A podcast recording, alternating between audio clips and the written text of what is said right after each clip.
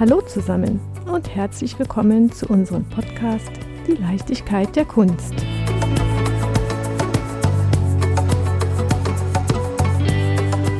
Tim Bengel, Modeschneider, Goldjunge und Sandmann. Tim Bengel ist ein Künstler aus Esslingen, der mit einem Fabel für Gold und Sand Sammler und Instagrammer gleichermaßen in den Bann zieht. Mit seinen Kunstwerken fordert er, Kunst sollte nicht alle Antworten liefern, sondern die Fragen stellen. Na dann, schauen wir mal, ob wir auf die ein oder andere Frage nicht doch eine Antwort erhalten werden. Lieber Tim, ich freue mich, dass wir uns in Berlin treffen und gemeinsam Antworten finden werden. Als erstes würde ich natürlich gerne wissen, warum einst als Modeschneider gestartet und nun als von den Medien hochgepriesener Goldjunge und Sandmann unterwegs. Erzähl mir von dir, wie bist du zur Kunst gekommen? Ja, erstmal schön, dass du hier bist in, in meiner kleinen Ausstellung. Also die Geschichte ist natürlich ein bisschen länger. Erzähl angefangen hat es so als echtes kleiner Junge, so mit sieben oder acht Jahren, wo ich von meiner Mutter zum ersten Mal mit in ein Museum genommen wurde, in die Staatsgalerie. Und ich habe einfach nichts mit dieser Kunst anfangen können. Ich weiß nicht, vielleicht äh, können sich da ein paar Leute reinversetzen, wenn man zum ersten Mal so ein abstraktes Bild sieht. Ich glaube, damals war das Cy Twombly Kandinsky, die ich da als sieben, achtjähriger Junge gesehen habe. Ich konnte nichts damit anfangen und noch weniger konnte ich mit den Reaktionen von den Erwachsenen anfangen, die so super begeistert waren und gemeint haben, das ist super teuer, irgendwie Millionenbeträge für so einen roten Klecks. Und dann habe ich als Kind gedacht, das kann ich doch auch. und äh, habe dann als kleiner Junge schon versucht, diese Künstler zu imitieren, habe dann kleine Kardinskis gemalt und so weiter, aus meiner kindlichen Sicht schon auch ganz gut und habe die auch schon an Museen dann geschickt zum Ausstellen. Und natürlich hat kein Museum das ausgestellt, aber beste Rückmeldung war vom Ritter Sportmuseum, habe ich fünf Kilo Schokolade zurückbekommen. Oh, das ist natürlich ein Highlight. Und die Frau, kind. genau, und die Frau Ritter hat das Bild auch behalten. Die hat es in ihre private Kunstsammlung überführt. Und dieser frühe ja, Beginn, sich dann mit Kunst auseinanderzusetzen, kam eben daraus, weil ich es nicht verstanden habe und deswegen fand ich es so interessant. Mit 16, 17, 18 bin ich dann weggekommen von diesem, ich muss den Kandinsky etc. imitieren, sondern ich habe das bisschen untersucht und habe für mich herausgefunden, dass die großen Künstler, die wo wir heutzutage sagen, das sind große Künstler, die waren zu ihrer Zeit, wurden vielleicht gar nicht richtig ernst genommen.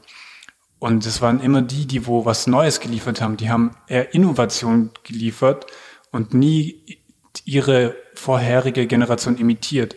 Und dann habe halt ich überlegt, okay, was kann ich der Kunst denn noch liefern? Es gibt ja irgendwie schon alles. Und habe dann, seit ich so 16, 17 bin, immer so getüftelt und geguckt, okay, in welchem Bereich kann ich der Kunst noch sozusagen einen Mehrwert liefern, die irgendwie weiter vorantreiben. Und habe mich dann während dem Abi so mit Collagen beschäftigt. Also ich mache dann auch immer sehr gerne Sachen mit meinen Händen, arbeite da mit Klebstoff und habe mit 18 meine erste Collage gemacht. Damals noch mit Geldstücken. Also ich habe so Centstücke genommen, über 1000 Stück und habe so eine Collage zusammengeklebt, wo, wenn du von weiter weg stehst, siehst du halt so eine Europa-Landkarte und bei den damals verschuldeten Staaten, da stehen die kleinen Figuren, auf den Centstücken stehen da halt Kopf, also wie das Land steht Kopf, aber es sieht immer noch gerade aus. Und habe da dann meinen ersten Kunstpreis gewonnen, halt noch auf natürlich einem super kleinen Niveau an meiner damaligen Schule, aber es hat mir so ein bisschen die Bestätigung gegeben, ich bin auf dem richtigen Weg, wenn ich halt mir was eigenes suche und nicht versuche, wie alle anderen gut malen zu wollen. Da kommen wir dann auch schon zum Thema Modeschneider. Also ich wusste nach dem Abi, ich will irgendwas Kreatives machen, aber das richtige Thema professionell Künstler zu werden, das war bei mir überhaupt nicht im Horizont irgendwie sichtbar, weil ich komme nicht aus irgendeiner Kunstfamilie aus Stuttgart und aus dieser ganzen Region ist ja eher auch so ein bisschen konservativ. Da ist das so das ungeschriebene Gesetz, so das Beste, was du machen kannst, ist eine Ausbildung beim Daimler.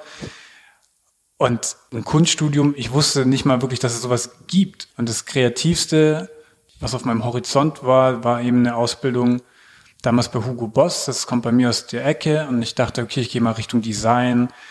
Kunst habe ich da auch ein bisschen damit vermutet und dann was mit den Händen machen ist dann auch gut. Und da war eben diese Schneiderlehre tatsächlich ganz cool. Ich habe die dann ein Jahr gemacht und gerade das Handwerkliche war super anspruchsvoll auch. Du musst da wirklich auf den bis zum Fünftel Millimeter genau arbeiten können.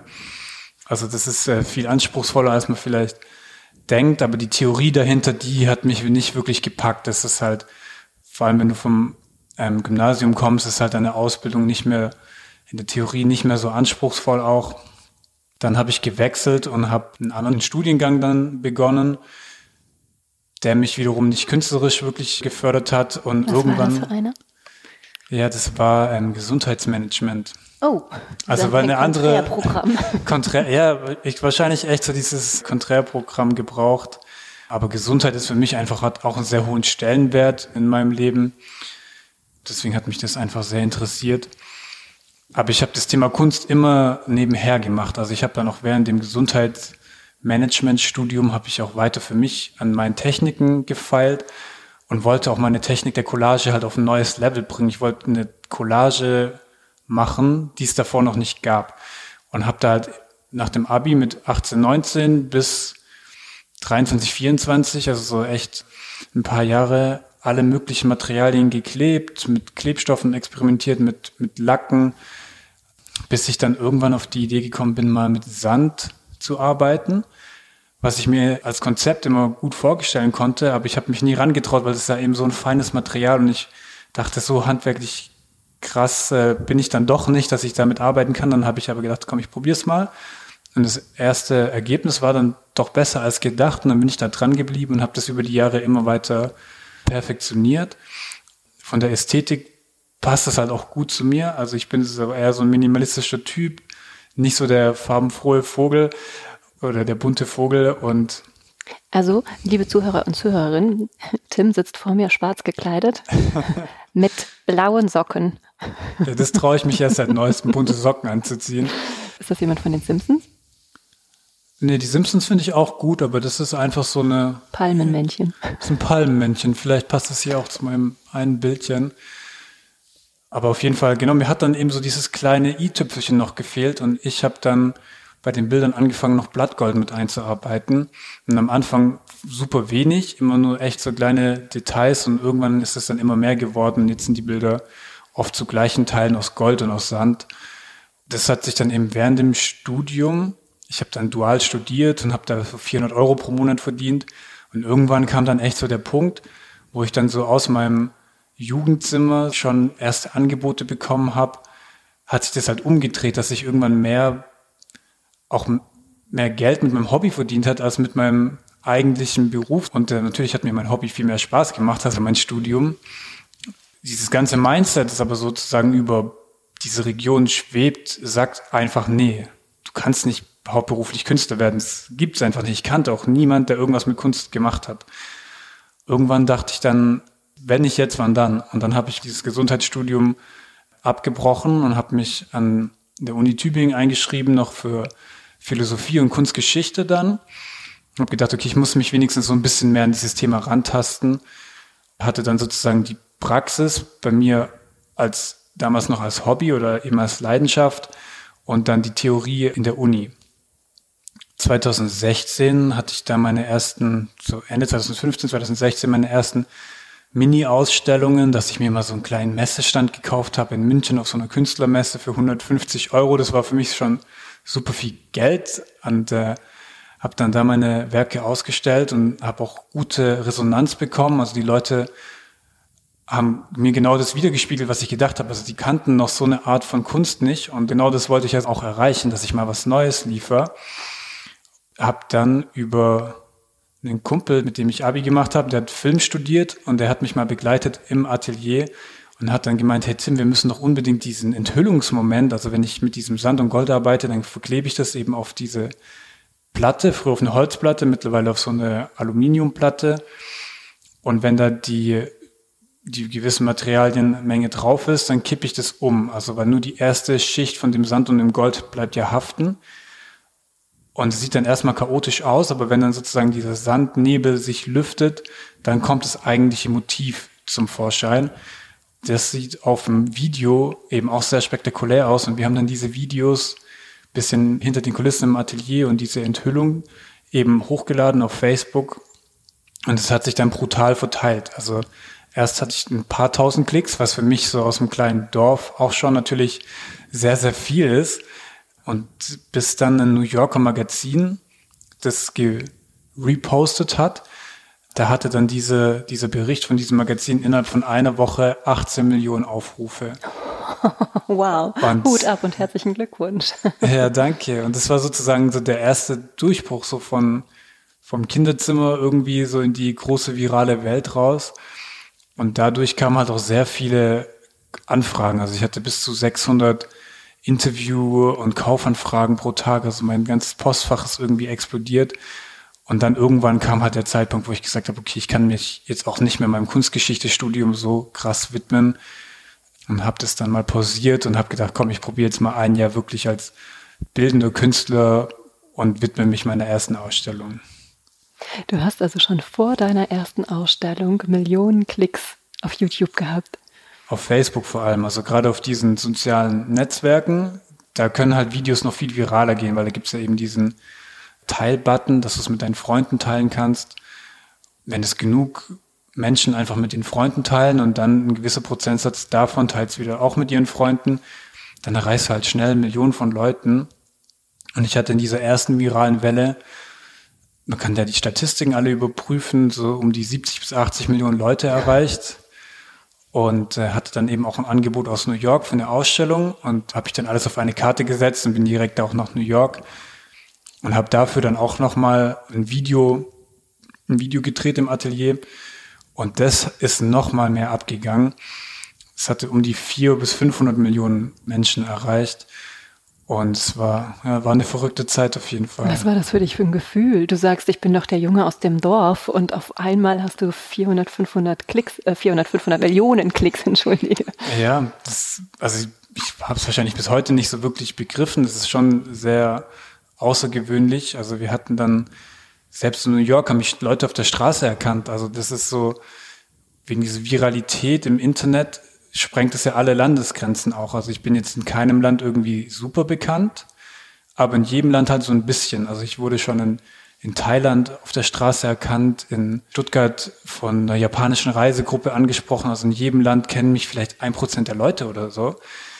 Und das ist manchmal unheimlich, ein bisschen cool aber auch. Und ja, ist vielleicht die Kraft der Kunst, da die Grenzen zu sprengen. Was ist das für ein Gefühl? Du bist ja in Anführungszeichen jetzt kein gelernter bildender Künstler. Also es ist ja kein Handwerk, das du gelernt hast, beziehungsweise ein Studium, das dich da spezifisch darauf vorbereitet hast, sondern du kommst ja quasi, hallo, hier bin ich. Richtig, ja. Und das mit einem, mit einem Erfolg, der ja jedem nur zu wünschen ist. Ja, genau das ist ja sozusagen auch mein Anspruch, dass ich nie was lernen wollte, das es schon gibt. Deswegen habe ich auch eher Kunstgeschichte studiert, um zu gucken, was gibt schon, genau zu vermeiden, dass ich das imitiere. Ah, guck, und ich wollte gerade fragen, gibt es vielleicht Elemente, die du aus diesem Studium in deine Kunst einfließen lässt?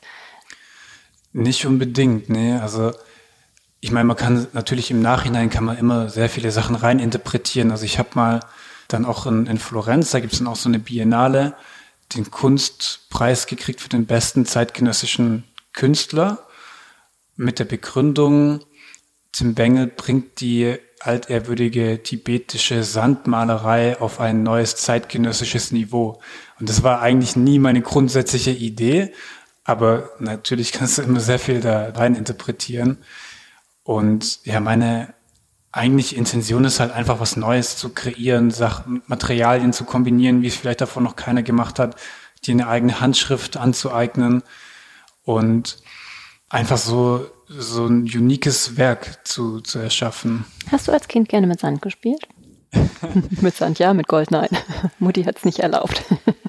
ja, also ich habe gar keinen so großen Bezug zu dem Sand tatsächlich. Also für mich ist es einfach nur ein Material und für mich ist einfach nur die Kombination von diesen Materialien einfach sehr ästhetisch und auch diese Haptik finde ich sehr toll. Wir können ja nachher mal zu so einem Kunstwerk gehen, da siehst du nachher wirklich jedes Sandkorn, wie es an den, der jeweiligen Stelle eben sitzt und also ich bin schon Fan von physischen Dingen und es hätte auch ein anderes Material sein können in der Theorie. Also es liegt jetzt nicht daran, dass Sand für mich einen super wichtigen Stellenwert hat. Ist das ein besonderer Sand, mit dem du arbeitest? Also ich kenne den Sand aus dem Sandkasten und ich kenne den Sand, der auf Baustellen verwendet wird. Da ist ja so ein bisschen Unterschied. Mhm. Und ich kenne den blöden Sahara-Sand, den man permanent auf den Scheiben kleben hat. also mir ist halt der Kontrast sehr wichtig, dass halt der weiße Sand sehr weiß ist und der schwarze Sand sehr schwarz. Und da habe ich halt über verschiedene Händler kaufe ich da verschiedene Sandsorten, die ich aber auch dann wieder miteinander kombiniere. Also der schwarze Sand ist auch ein bisschen grobkörniger. Dadurch kriegst du eine gewisse Reliefart, dass das, der schwarze Sand sich von dem weißen Sand wiederum ein bisschen abhebt. Ja, also es war auch natürlich ein sehr langer Weg, um da die einzelnen Bestandteile rauszufinden. Und noch schwerer war es tatsächlich mit den Klebstoffen. Also überhaupt, also wie gesagt, ich hatte das ja eben nicht gelernt an der Hochschule, deswegen ich hatte da nicht so ein Lehrbuch, man muss diesen und jenen Klebstoff nehmen, sondern ich musste mir das alles selber aneignen und habe da sehr lange gesucht, um so einen Industriekleber zu finden, der eben so langsam trocknet, dass ich über Wochen, also ein Kunstwerk von mir, da sitze ich zwischen vier und acht Wochen dran, manchmal auch zehn, je nachdem, wie groß und wie komplex das ist. Und dann finde erstmal einen Klebstoff, der so langsam trocknet, dass zehn Wochen die komplette Leinwand wird ja erstmal mit Klebstoff bestrichen und dann werden eben die Materialien vorsichtig aufgetragen mit äh, Skalpellen, wird es dann in die richtigen Konturen gerückt. Das war gar nicht mal so einfach, da als dualer Student 400 Euro pro Monat und so eine Tube Klebstoff, so Industriekleber, den ich gebraucht hatte, kostet aber 600 Euro. Dann musst du halt erstmal zwei Monate richtig heftig sparen, kannst nicht feiern gehen oder ins Kino oder so. Das ist für einen jungen Mann natürlich auch schwierig, ne? Das ist auch schon schwierig gewesen. Und dann die erste Packung Klebstoff, wo ich gekauft habe, die hat zum Beispiel gar nicht funktioniert. Die hatte dann die Produkteigenschaften, haben anders gewirkt, wie ich es gedacht hätte. Dann ist halt erstmal ärgerlich. So, du sparst zwei Monate auf was, kaufst es, es funktioniert nicht so wie gewollt. Jetzt sparst du nochmal zwei Monate und hoffst, dass die nächste Packung Industriekleber dann der richtige Klebstoff ist, mit dem du deine Vision sozusagen umsetzen möchtest. Und das ging halt über vier, fünf Jahre, bis ich das erste Mal wirklich ein Bild hatte, wie es mir im Kopf ausgemalt hat. Das finde ich eine spannende Frage. Wenn wir jetzt auf dieses Palmmotiv gucken, mhm. wir beschreiben es vielleicht ganz kurz. Also wir sehen eine runde Scheibe, ich würde sagen vielleicht im Durchmesser einen Meter. Ein Meter zwanzig. Ach ja, fast. Hab's nicht so mit Zahlen. Ähm, ein Meter zwanzig. Ähm, wir sehen eine große Palme mit mehreren Palmblättern. Wir sehen noch eine Palme, die seitlich reinkommt. Vielleicht darf ich gleich ein Foto machen und ich würde das auf Instagram posten, sodass ja, die Hörer gern. die Möglichkeit haben, sich das anzugucken. Genau. Im Hintergrund sieht man, es wirkt ein wenig wie ein Sonnenuntergang, mhm. einen goldenen Streifen und die einzelnen Blätter sind auch mit Gold beschmückt, als ob die Sonne sie in besonderer Weise küssen würde. Das ist jetzt so. Ich glaube, das Trägermaterial ist Aludibond. Mhm. Du hast die Vorstellung, ich möchte eine Palme darstellen. Ich möchte ein Naturbild darstellen. Gehst du dann hin und hast eine Vorlage oder legst du den Sand direkt so hin, wie du ihn dir vorstellst? Wie gehst du vor? Also ich habe schon Vorlagen. Also ich arbeite viel mit Fotografien, wo ich dann versuche, vielleicht das Beste aus den verschiedenen Fotografien zu kombinieren. Also es gibt jetzt nicht ein Foto, wo diese Palme genauso drauf ist, aber es gibt vielleicht verschiedene Fotos, wo die Palmblätter jetzt ein paar runterhängen, ein paar strahlen dann eher so Richtung Sonne. Und da kombiniere ich halt verschiedene Elemente und versuche dann die Proportionen so abzuleiten und zu kombinieren, dass ich die gut dann eben auf meine Platte übertragen kann. Das ist eben so auch ein bisschen das Geheimnis dann meiner Technik. ähm, Schmunzelst du doch glatt schon wieder und ich dachte, ich komme dir auf die Schliche. ja, wenn man schon eine eigene Technik entwickelt, dann würde ich die nicht tutorialmäßig auf YouTube stellen, sondern so die bisschen Geheimnis finde ich auch immer gut, dass mhm. jeder so ein bisschen mitdenken kann, wie genau man jetzt dann die Sandkörner platziert. Also da ist natürlich, habe ich natürlich schon verschiedene Techniken mit Skizzen etc., um da möglichst gut die Proportionen auch zu übertragen von meinen Fotos ja, viel kommt da auch einfach aus dem Bauch raus. Also ich bin da ja eher der Ästhet. Ich versuche einfach auch Bilder zu kreieren, die nachher einfach stimmig sind, wo so ein Gefühl mitschwingt. Und was rein interpretieren kann man immer, aber es kann jeder für sich dann auch irgendwie, irgendwie machen. Das Palmbild finde ich ist eigentlich ganz gut geworden. Es gibt ein paar Blätter, die hängen runter. Also ich wollte das dann nicht irgendwie zu fröhlich machen, sondern so eher den Kontrast zwischen ja, eine realistische, wie, wie das Leben halt, die Palme. Ne? Ist nicht, nicht perfekt, aber irgendwie leuchtet die doch. Mhm. Gegenüber hängt ein Bild mit einer Stadtansicht. Mhm. Welche Stadt ist das? Also gegenüber hängt die Oberbaumbrücke, ist in Berlin. Und hier ist ja eine relativ kleine Ausstellung jetzt mit zwei Bildern und noch ein Teil von meiner Installation. Das ist immer schwer, wenn man nur zwei Bilder mitbringen darf, dann da die zwei auszuwählen, die irgendwie gut zusammenpassen. Und das ist halt der Kontrast zu diesem floralen Naturbild, ist dann eben die Architektur geworden. Und da war die Idee, was bringst du nach Berlin mit? Es ist immer die Gefahr, dann zu kitschig zu werden. Ich wollte dann nicht Richtung Fernsehturm oder Brandenburger Turm gehen. Das ist schon sehr ausgelutschte Motive und habe dann geguckt, okay, was sind denn die Hidden Champions so ein bisschen? Was gibt's architektonische Highlights in Berlin, die vielleicht nicht jeder Touri kennt? Und bin auch dann rumgelaufen, habe da die Oberbaumbrücke entdeckt, die ja auch eine schon interessante Historie hat als ehemaliger Grenzposten zwischen Ost und West. Habe die dann als Motiv genommen und habe in das Bild auch noch Teile der Berliner Mauer eingearbeitet. Also ich habe so ein Stück der Berliner Mauer mir besorgt, habe das zermahlen und diesen Sand, diesen Berliner Mauersand dann mit in mein Sand- und Goldkunstwerk integriert. Und das fand ich dann eine ganz romantische Idee, eben so Phönix aus der Asche mäßig dann dieses Symbol der Einheit, was ja die Oberbaumbrücke ist, aus der Materie zu erschaffen, die uns früher getrennt hat. Mhm. Und durch diesen Zermalprozess, dass das ja nochmal die, die Wiedervereinigung ein ja, Stück weit genau. dargestellt, finde ich spannend, ja. Du sprachst gerade deine Installation an. Mhm. Ich finde ja super. Just do it. Äh, danke. Oder I should have kissed her. Ja. Oder was haben wir noch? Follow me. Oder ich hatte, das sind die, die ich gerade sehe, ich hatte mir auch welche rausgesucht, die ich auch spannend finde. Warte mal, wo habe ich sie? Genau. Why comfort zone killed me slowly. I was afraid to create. My life was perfect, but mein Englisch ist immer so Horror. ich klinge so deutsch. Du hast Marmorplatten, weiße Marmorplatten, auch mit goldener Schrift versehen, mit Gedanken, mit Impulsen. Sind es deine, deine Gedanken, die dich prägen? Ja, dieses ganze Projekt wurde ursprünglich mal als kompletter Friedhof aufgebaut. Also es war dann auch in Berlin in der Bernauer Straße, habe ich über 100 Grabsteine installiert in einem Blumenmeer, also so wirklich als Friedhof, wo man auch drüber laufen konnte. Und äh, es sah eben aus wie so ein Urnenfriedhof. Auf den Grabsteinen standen dann aber eben nicht irgendwelche Namen, sondern das jeweilige Fazit von einem, von einem Leben. Und da die Leitfrage ist ja sozusagen gewesen, why did or why didn't I live? Also warum habe ich gelebt oder warum habe ich eben nicht gelebt? Und ich habe mir versucht, selber die Frage zu stellen, was, wenn ich am Ende von meinem Leben zurückgucke, wie mein Leben war, was ist dann mein Fazit so? Oder welches Fazit will ich vielleicht vermeiden? Und habe mir dann bestimmt 200 Sachen runtergeschrieben und habe nachher eben die besten 100 genommen. Da sind auch sehr negative dabei, die sozusagen eher als Mahnmal dienen sollen, wie I was afraid to create. Also ich hatte Angst, etwas zu erschaffen. Die Angst haben, glaube ich, viele Kreative auch, die gute Ideen haben, aber in der Realisierung oft scheitern, sozusagen auch aus Angst vor negativem Feedback, aus Angst, vielleicht äh, finanziert sich das nicht, oder aus Angst, es klappt einfach überhaupt nicht. Ich versuche diese Angst zum Beispiel abzulegen und da motiviert mich zum Beispiel der Gedanke, dass ich eben das nicht am Ende auf meinem Grabstein lesen will. Ja, manche von den Steinen sind natürlich auch die eventuellen Steine von bekannten Persönlichkeiten. Also hier neben dir hängt Hungry and Foolish Till the End.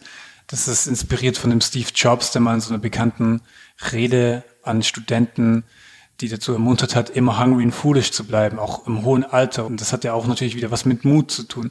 Oder I was famous for 15 minutes könnte eventuell der Grabstein von Andy Warhol sein, der gesagt hat, in der Zukunft wird jeder für 15 Minuten berühmt sein, womit er ja auch recht hatte mit diesem ganzen Instagram und so weiter. Da konnten die Leute dann einfach drüber schlendern über den Friedhof und sich selber ein bisschen hinterfragen, was ihr Why, ihr Purpose sozusagen im Leben ist. Und ich habe dann echt im Nachgang oder während diese Installation war, echt viele E-Mails bekommen von Leuten, die gesagt haben, sie haben danach ihren Job gekündigt, Weil ein Stein zum Beispiel steht drauf, I lived the life of someone else. Also ich habe das Leben eines anderen gelebt. Und in dem Moment, wenn du das halt so wirklich siehst und du denkst dich da rein, hey, das ist vielleicht echt mein Grab, wo ich, ich stehe gerade vor meinem eigenen Grab sozusagen. Und dann ist es bei manchen wahrscheinlich echt so wie Schuppen von den Augen gefallen, dass sie, so hatten die mir das in den E-Mails geschrieben tatsächlich, dass sie in dem Moment re realisiert haben, dass sie nur das Leben von ihrem Chef mitleben, so, und gar nicht ihre eigene Persönlichkeit entwickeln oder der gar keinen Raum geben und dann eben ihren Job auch gekündigt haben. Also gab es auch eine E-Mail, ich sprach gerade von I should have kissed her, dass da jemand gesagt hat, ich habe mich getraut und jetzt sind wir ein Paar, haben geheiratet und zehn Kinder. Ich glaube, sowas ähnliches gab es. Ich glaube, ihr habt noch nicht, nicht zehn Kinder in dem Jahr gekriegt. Aber da gab es auf jeden Fall auch irgendeine Geschichte. Aber das ist ja vielleicht auch nicht ein Ziel, weil ich finde, Kunst sollte jetzt nicht unbedingt die so Ziele verfolgen. Also die Kunst will ich jetzt nicht verzwecken, aber es ist natürlich schön, wenn dann die Kunst eben dann Leute erreicht und dann passiert wirklich was mit den Menschen. Wenn du dir vorstellst, du könntest dir jetzt einen Stein erschaffen, ich sage bewusst nicht Grabstein, aber den würde ich so, hänge ich mir jetzt hin, weil es mein Motto ist. Mhm. Welchen würdest du wählen? Also mein Ziel ist der Spruch I was present. Also ich war gegenwärtig das ist halt so eine Sache. Ich meine, wir haben immer nur den jetzigen Moment, die Gegenwart, die wir halt haben. Und die Vergangenheit ist vergangen und die Zukunft ist noch nicht da. Und wir sind aber als Menschen mit den Gedanken voll oft in der Vergangenheit oder in der Zukunft. Und ich bin vor allem in der Zukunft. Ich versuche immer so ein bisschen visionär zu denken, bin immer schon beim nächsten Projekt und so weiter und vergesse dann manchmal die in der Gegenwart zu sein. Und das ist aber dann auch verschwendete Lebenszeit auf auf irgendeine Weise. Und das ist dann mein Ziel, wenn ich wirklich am Ende sagen kann, ich war wirklich in den Momenten, in die ich hatte, war ich wirklich anwesend. Wie hast du die Installation aufgebaut? Das ist ein großer Friedhof, ein großes Feld. In der Draufsicht, wenn ich mir vorstelle, ich würde mit einer Drohne drüber fliegen, mhm. sieht man ja einen riesengroßen roten Totenkopf. Ich vermute, das sind Blömsche. Das sind über 10.000 äh, Blumen, so Erika-Blumen. In Rot und Weiß? In Rot und Weiß, ja. Ich glaube, das war die größte private Blumenbestellung Deutschlands. Das war, das war tatsächlich der Knackpunkt. Das war das Schwierigste, so viele Blumen zu organisieren. Ich dachte, ich rufe da einfach bei irgendeinem so Blumengroßhändler an. Die haben mir alle den Vogel gezeigt. Also ich habe über 10.000 so Topfblumen gebraucht. Und als privater Kunde kommst du da nicht ran. Du musst dann da irgendwie gelistet sein bei Großhändlern etc. Und dann habe ich gelernt, haben diese Blumen auch verschiedene Reifegrade oder Blühstufen. Und ich konnte ja nicht äh, die Hälfte in Blüh, Blühgrad 2 und die Hälfte in Blühgrad 4 oder so, sondern es musste ja im Gesamtbild stimmig sein. Und ich habe mich da durch komplett Holland und Polen telefoniert und keiner konnte mir diese Blumen besorgen. Da war ich dann eben kurz davor, dieses ganze Projekt zu canceln. Ich dachte, okay, ich hatte ja auch schon Aufbauhelfer und alles und Erde, tonnenweise Erde und so weiter organisiert. Und dann hat mich eben dieser eine Stein, I was, I was afraid to create, hat mich da durchgezogen, hat gesagt, hey Tim, nur weil es schwierig ist, Blumen zu finden, ist das kein Grund aufzuhören. Ne? Und dann habe ich da alle möglichen Leute, die ich kannte, angerufen und dann eine Freundin aus Berlin, die war zufällig gelistet eben bei so einem Blumengroßhändler und hat dann irgendwie noch mir echt 10.000 Blumen besorgt, die ja auch noch eine gewisse Farbigkeit haben mussten. Da mussten dann irgendwie 6350 mussten weiß blühen und die anderen 4500, die mussten halt rot blühende sein. Wie bist du auf die Zahlen gekommen? Also dieses Gesamtbild von der Drohnenperspektive wollte ich halt die Blumen so einpflanzen, dass es halt ein Gesamtbild gibt aus der Drohnenperspektive. Man hat dann ja sozusagen, wenn du jede Blume ein Pixel ist, dann habe ich halt 10.000 Pixel und dann ist äh, eben die Überlegung gewesen, welches Gesamtbild mache ich? Und da ging es mir erstmal darum, um was eher Plakatives zu machen, das auch Aufmerksamkeit generiert. Und da war einfach der Totenkopf natürlich super naheliegend irgendwie. Das erkennst du gut aus der Luft. Dann habe ich einfach mit diesem Pixel habe ich einfach einen Totenkopf gezeichnet und den versucht auf diese Pixel zu übertragen. Ja, dann haben wir das in diese Pflanzpläne übertragen und dann sind wir während dem Aufbau immer mit der Drohne hoch, haben geguckt, passt das alles oder ist der Knochen, der eine Knochen jetzt verrutscht oder so. Das war gar nicht, war gar nicht so einfach tatsächlich. Also wir waren da schon sehr körperlich am Limit auch beim Aufbau. Wie lange hat der Aufbau gedauert? 10.000 Erikas einzupflanzen, ja. das ist ja jetzt nicht in zwei Minuten gemacht. Und das hat so ungefähr 48 Stunden gedauert. Also ich wollte das unbedingt vor Montagmorgen fertig haben, dass die Leute, die sozusagen im Wochenende sind und dann, also es ist ja mitten in Berlin gewesen, dass die Leute, die Montag wieder zur Arbeit kommen, dann voll überrascht sind, dass die dann so, so Banksy-mäßig denken, wie kommt hier jetzt ein Friedhof mitten in die Stadt rein? Und das hat dann echt mehr oder weniger auf die Minute geklappt. Wir haben dann auch nachts gearbeitet mit so Stirnlampen und so wie so Oceans 11 mäßig. Und es war dann auch so. Es war wirklich eine Überraschung für die Leute. Ich habe da auch nicht signiert oder irgendeinen Namen dran geschrieben, was halt den Vorteil hatte, ich konnte mich dann daneben ins Café setzen, konnte gucken, wie interagieren die Leute damit. Und es gab echt alle möglichen Gerüchte von, das ist ein riesen QR-Code, wo du mit der Drohne einscannen musst, oder das ist ein Marketing-Gag von der Berlin Art Week, die parallel war, oder das ist irgendwie was auch immer, eine Werbeaktion. Das war, ich konnte so die, dieses Tischgeflüster mithören und alle haben darüber geredet und jeder hatte sozusagen eine andere Theorie, was es damit auf sich hat. Was macht das mit dir, wenn du da sitzt, unerkannt und denkst, so, na, denkt ihr euch mal. ja, ich fand es schon witzig. Ich dachte so, für einen Moment habe ich mich so ein bisschen wie Banksy gefühlt und fand es irgendwie interessant und ich fand es auch cool, dass die Leute tatsächlich darüber geredet haben. Also hätte ja auch sein können, dass es einfach keinen interessiert hat. So, Berliner sind ja schon abgebrüht, diese, aber in dem Moment hat es die schon interessiert. Und was noch erstaunlicher war, ist, diese Grabsteine sind ja schon ziemlich hochwertig. Also so italienischer Marmor mit goldener Gravur ist, ist schon ziemlich teuer, auch jeder Stein. Und die waren nicht besonders verankert im Boden. Die kann jeder einfach nehmen. Und es wurde über die sieben, acht Monate nur ein einziger Stein geklaut. Und das fand ich schon beeindruckend. Und es wurde auch nicht randaliert oder irgendwas. Ne? Das war mitten in der Stadt. Es hätte ja irgendein Betrunkener mal drüber laufen können oder mit den Blumen um sich schmeißen. Und es ist genau das Gegenteil passiert. Die Nachbarn haben, ohne dass ich es mit denen abgesprochen hätte, den Friedhof gepflegt. Ach. Also die sind dann raus, haben geguckt, dass da nicht so viel Laub liegt, dass da die Blumen, die so ein bisschen rausstehen, wieder reingedrückt werden in die Erde. Es gibt sogar Leute, die haben dann auch die Grabsteine mal geputzt oder so. Und es war echt äh, irgendwie süß. Also ich glaube, die Leute haben einfach so, so einen Friedhof, auch wenn das jetzt halt ein Kunstwerk war, aber es war im Endeffekt in der Form eines Friedhofs schon irgendwie Ehrfurcht dann noch davor. Was ist mit den Grabsteinen dann passiert nach dem Abbau? Die Steine, die sollen jetzt auch in der Region irgendwo in diese, das war ja in der Bernauer Straße, die werden jetzt also weiter verwendet, die werden jetzt irgendwo neu installiert, aber ich glaube eher in einer, an einer Wand oder so. Gibt es die Möglichkeit, die Steine, die vielleicht auch zum Nachdenken anregen, sich als Privatmensch zuzulegen, zu sammeln?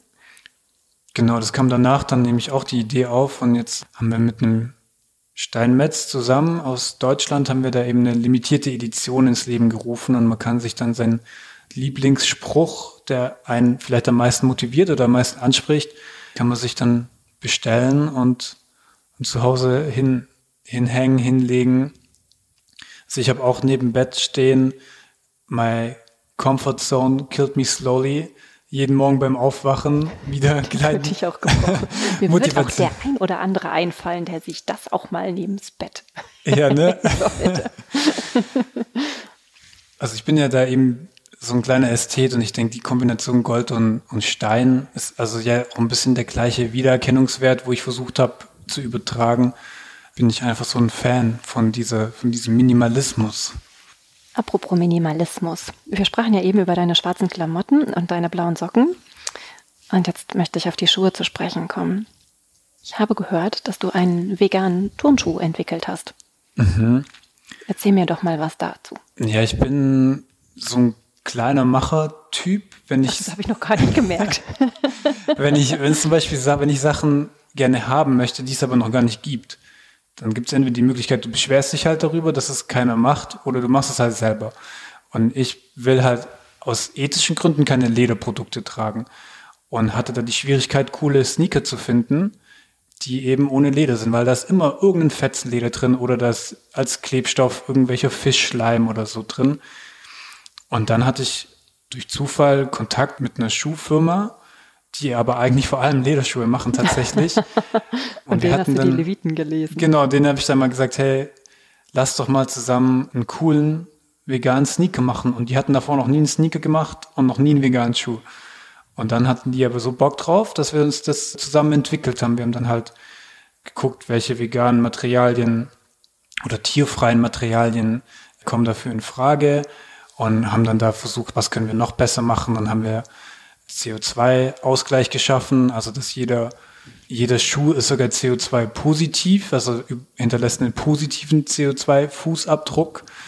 Was und für eine schöne Idee. Ein Turnschuh, der einen guten Fußabdruck hinterlässt. Ne, ja. ja, dachte ich auch. Und dann vom Design her ist es halt wieder super minimalistisch. Also es ist einfach ein komplett weißer Schuh, was man denkt, okay, langweilig. Aber im Endeffekt ist es voll die Seltenheit, weil jeder Sneaker ist eigentlich super krass gebrandet. Da ist dann halt ein schwarzes Nike-Logo auf einem weißen Schuh, damit natürlich die Firma sichtbar ist. Und mir ging es aber nicht so sehr, dass irgendeine Firma oder dass ich sichtbar bin, sondern einfach, dass der Schuh komplett clean weiß ist. Und deswegen haben wir auch zum Beispiel die ganzen Logos sind alle weiß auf weiß. Dass einfach das Design im Vordergrund steht. Und das war einfach jetzt nur so ein Just for Fun Projekt. Also das war nur einfach, weil ich ging eigentlich eher darum, weil ich einfach nicht den Schuh hatte, den ich wollte. Und jetzt habe ich den Schuh, den den ich mir gerne gekauft hätte einfach. Der Modeschneider, der jetzt Schuhe macht. ja. ja, es kam echt gut an. Also es war eine limitierte Auflage. Also diese Firma, mit der ich das entwickelt habe, Sioux, die sind eigentlich bekannt auch für sehr bequeme Schuhe. Jetzt haben wir halt einen Schuh mit einem modernen Design, der aber auch sehr, sehr bequem ist. Und ich bekomme das Feedback von voll vielen Sportlern, auch so Nationalspielern und so weiter. Die dürfen das nicht sagen, natürlich, weil die alle mit Adidas und Nike und so weiter Verträge haben. Aber dass die alle privat oder viele davon eben privat meine Schuhe tragen, weil das einfach für die ein gutes Laufgefühl ist und das freut mich natürlich auch ein bisschen. Ist der Unisex? Es gibt sogar echt eine männliche und eine weibliche Variante. Die unterscheiden sich aber halt darin, dass die Sohle dann eben ein bisschen breiter oder schmaler ist, ja. Und äh, wo kann ich den Schuh kaufen? In allen Siux-Läden oder? Also online bei siux.de schätze ich mal. Und ja, musst du mal gucken. Mhm. Tatsächlich ist es komplett anders gelaufen als gedacht. Also ich dachte, ich mache den Schuh ja für mich und dachte, okay, dann werden halt andere Jungs den auch noch kaufen. Aber tatsächlich waren die weiblichen äh, Sneaker als erstes ausverkauft. Und am schlechtesten, am wenigsten nachgefragt ist mein eigener Schuh. Den habe ich wahrscheinlich dann echt nur für mich gemacht. Der Männerschuh in Größe 32 oder? Nein. Ne, der, der Männerschuh in weiß. Also Männer kaufen eher schwarze Schuhe tatsächlich. Mhm. Also den gibt es auch nochmal komplett in so schwarz. Und die Männer kaufen eben eher pragmatisch einen schwarzen Schuh, der wird nicht dreckig sozusagen. Und die Damen kaufen dann eher die weiße Variante. Könntest du dir vorstellen, dass du noch häufiger Produkte deines persönlichen Alltags neu schaffst? Also total. Also es müssen nicht nur Produkte sein, sondern immer wenn es irgendwas nicht gibt, was ich gerne hätte, dann versuche ich das irgendwie zu realisieren. Also es gibt zum Beispiel in Stuttgart kein leckeres veganes Restaurant. Bist du Veganer? Mhm. Deswegen mache ich jetzt mit einem Kumpel und ein paar Bekannten zusammen ein veganes Restaurant in Stuttgart auf. Die Berliner werden das jetzt wahrscheinlich nicht verstehen, weil hier in jeder Ecke natürlich leckere vegane ähm, Spezialitäten gibt, in allen Nationalitäten, aber in Stuttgart gibt es halt überhaupt nichts. Also da ist die Kulinarik irgendwann stehen geblieben offensichtlich. Und wir konnten jetzt zum Glück einen veganen Koch sogar mein Lieblingskoch aus Berlin abwerben und haben jetzt über die letzten zwei Jahre da so ein Konzept entwickelt, haben eine super Location gefunden. Mein Kumpel Timo Hildebrand, der früher Profifußballer war, der ist jetzt eben der neue Geschäftsführer von dem Restaurant. Ich bin da jetzt gar nicht so krass involviert. Ich versuche das natürlich so gut wie es geht auf allen Ebenen zu supporten. Aber das ist genau so eine Sache, wo ich dann denke, wenn ich doch was gerne hätte, dann muss man es halt auch anschieben, die, die ganze Sache, weil ich alle beschweren sich über die letzten Jahre, hat sich jeder beschwert, ich würde auch vegan essen, wenn es ein leckeres Restaurant hier gibt oder so weiter. Und alle beschweren sich immer über die Dinge, aber keiner oder wenige versuchen dann halt wirklich daran was zu ändern und die Dinge in Gang zu bekommen. Wirst du das Restaurant ausschmücken mit deiner Kunst? Ja, da kommt auf jeden Fall ein, ein Bild von mir rein, ja. Und auch ein Stein? Vielleicht eine gute, gute Idee. Es gibt auch ein paar Steine, die auch auf dieses äh, ethische Tierthema so ein bisschen abzielen. Muss man überlegen, vielleicht kann man, kann man da noch einen in den Garten einlassen oder so. Dann kriege ich ein Foto, okay? Ja. ich fände es ja auch super, wenn du ein Kochbuch machen würdest mit veganen Rezepten.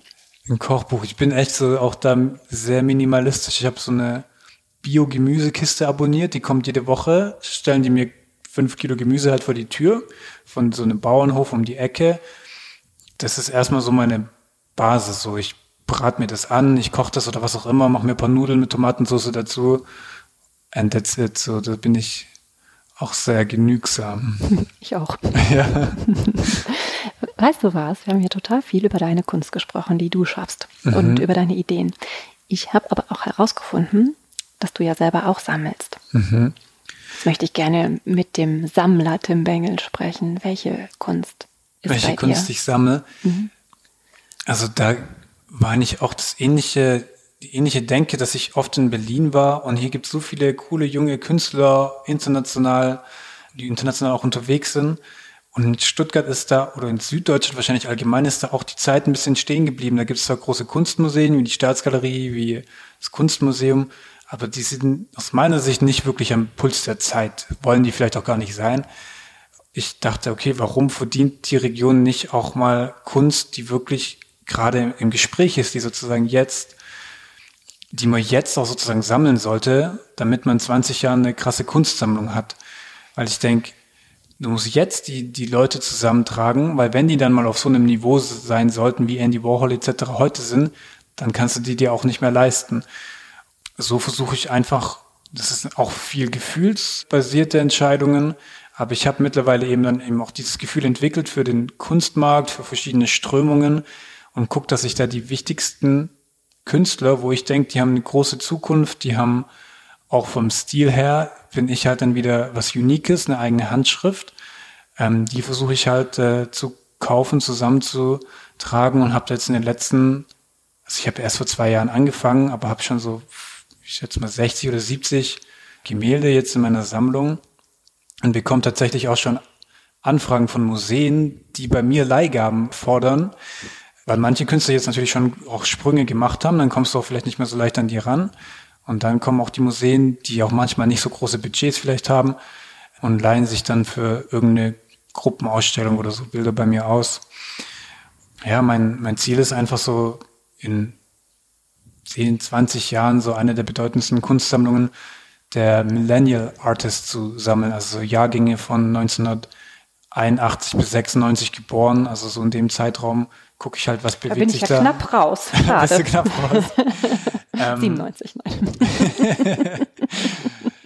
Ja, also das finde ich einfach spannend und ich finde es auch einfach spannend, so das, den ganzen Markt zu beobachten. Ich meine, den Magnus Resch kennst du bestimmt auch. Ich finde seine Theorien spannend und Vielleicht sagst du kurz was dazu, vielleicht weiß der eine oder andere. also ja, der Magnus Resch, wohnhaft in New York, ist eigentlich aus Deutschland, beschäftigt sich mit dem Kunstmarkt, aber versucht so ein bisschen die Romantik zu nehmen und es eher auch in Zahlen, Daten, Fakten ein bisschen aufzudröseln.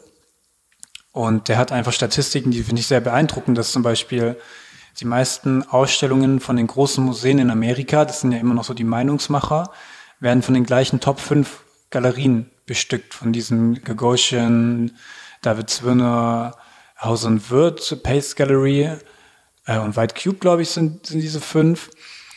Und daran erkennt man, dass das schon ein sehr abgekartetes Spiel ist. Es sind halt, je höher man steigt, desto kleiner werden die Zirkel und die schieben sich gegenseitig halt die guten Ausstellungen hin und her, haben natürlich da auch eben finanzielle Interessen sind dahinter. Aber als normaler Mensch oder normaler Besucher gehe ich ins MoMA und denke, okay, irgendein unabhängiger Kurator hat dafür gesorgt oder hat entschieden, dass dieses Bild jetzt das super wichtige Bild ist und das hat da zu hängen.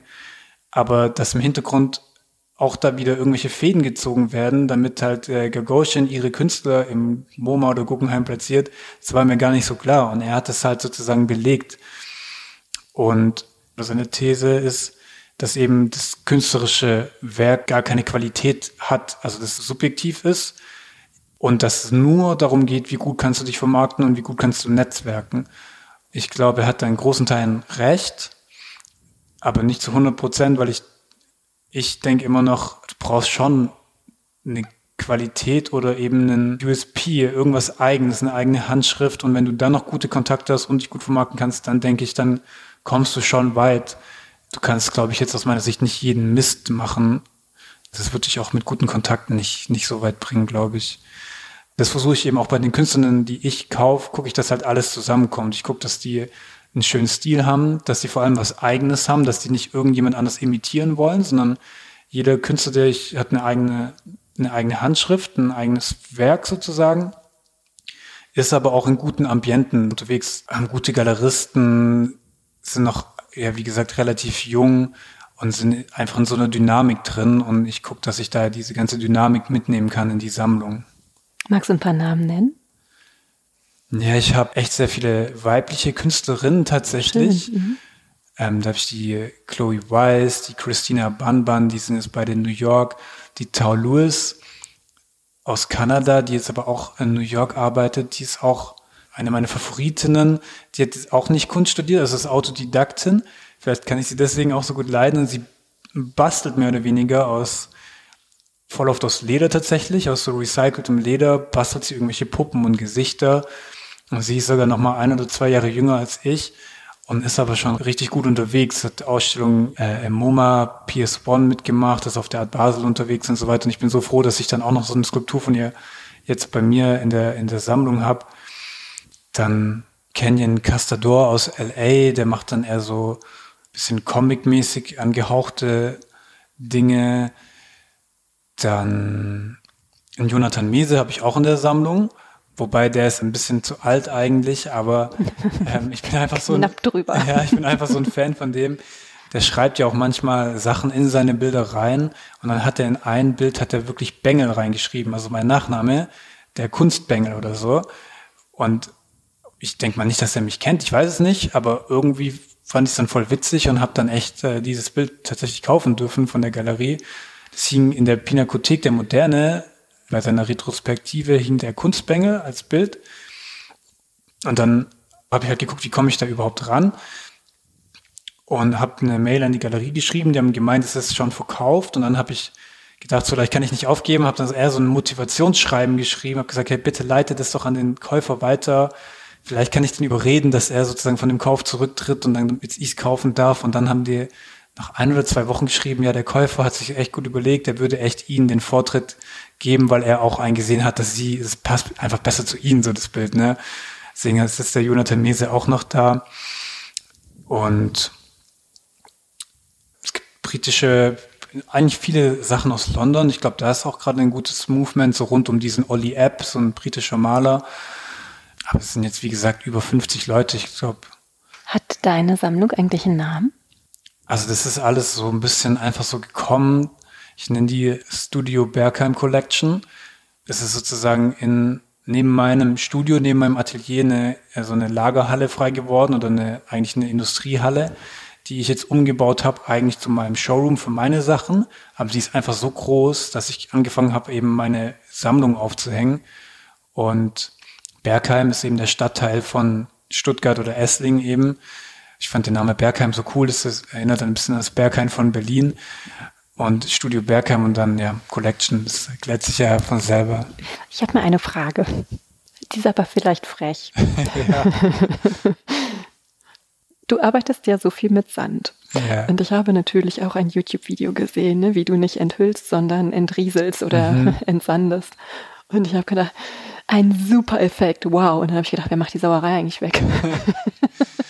Ja, das ist mittlerweile, habe ich ein eigenes Atelier, da ist es, ähm, ist es easy, aber früher habe ich ja echt noch in meinem Kinderzimmer sozusagen gearbeitet, habe ich angefangen und das war schon grenzwertig, dass ich da auch, dieser Sand, den kriegst du ja nicht mehr weg. Ich habe dann total in einem Bett geschlafen, wo noch Sand drin war. und ich habe auch dann das, also lackiert in dem gleichen Zimmer, wo ich geschlafen oh habe. Das war alles nicht so super gesund. Jetzt mittlerweile ist alles alles cool. Und ich habe mir auch mal so einen Staubsaugerroboter gekauft. Den lasse ich dann einfach manchmal laufen. Der sammelt dann auch noch alles. Auch noch so über die Regale. Genau, der sammelt dann alles auf. Kannst du wiederverwerten eigentlich? Na, schwierig, weil sobald der Sand sozusagen mal aufgetragen ist, dann vermischen sich halt der weiße und der schwarze Sand. Dann habe ich halt grauen Sand. Und der muss ja schon sehr, ja, stark, also separiert sein, das Weiße und das Schwarze am Anfang zum, zum Arbeiten. Deswegen kann ich das nicht so wirklich wiederverwerten. Muss ich mir mal überlegen, was ich mir da noch einfallen lasse. Ich bin mir sicher, du guckst gerade so, hm, Moment, da lässt sich doch was draus machen. Und die Wände hier sind grau. Ah. nächstes Projekt. Hast du schon ein nächstes Projekt ja, für ein Restaurant? Ich plane meine erste Skulptur. Mhm. Und das Aus wird grauem Sand. nee, aus meinem anderen Material eventuell. Aber da, da mal gucken. Also ich will da nicht so viel verraten, aber es könnte, wenn ich was mache, dann will ich es natürlich richtig gut machen. Dementsprechend muss auch die, die erste Präsentation richtig gut werden und da tue ich mir gerade schwer, weil es gibt keine Kunstmessen, es gibt keine großen richtigen Ausstellungen, wo Leute sein können und da will ich halt sozusagen die Skulptur, das ganze Konzept steht eigentlich schon, aber ich will das jetzt noch so timen mit einem, mit dem nächstmöglichen großen Kunstevent, dass auch viele Leute das sehen können, weil ich glaube auch daran, dass Kunst lebt ja vom Kontext auch.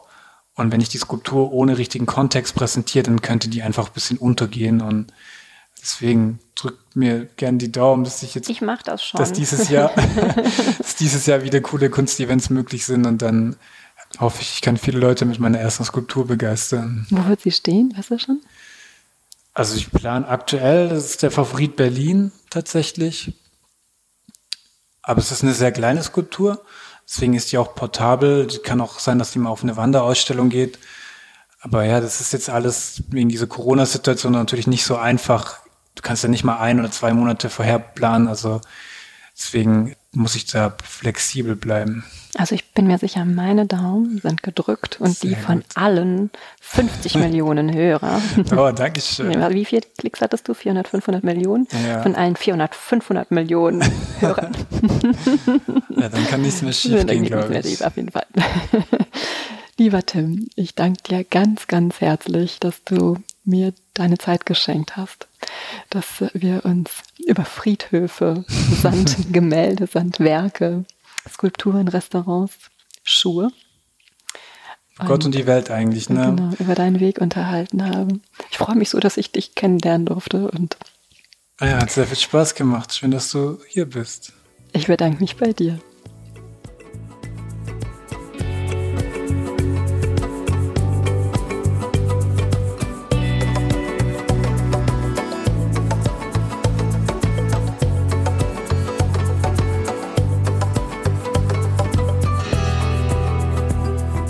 Schickt uns gerne Fragen, Anmerkungen und Feedback an info at die Leichtigkeit der Kunst.de. Ihr findet uns auf allen gängigen Podcast-Plattformen und wenn ihr mögt, bewertet uns dort auch.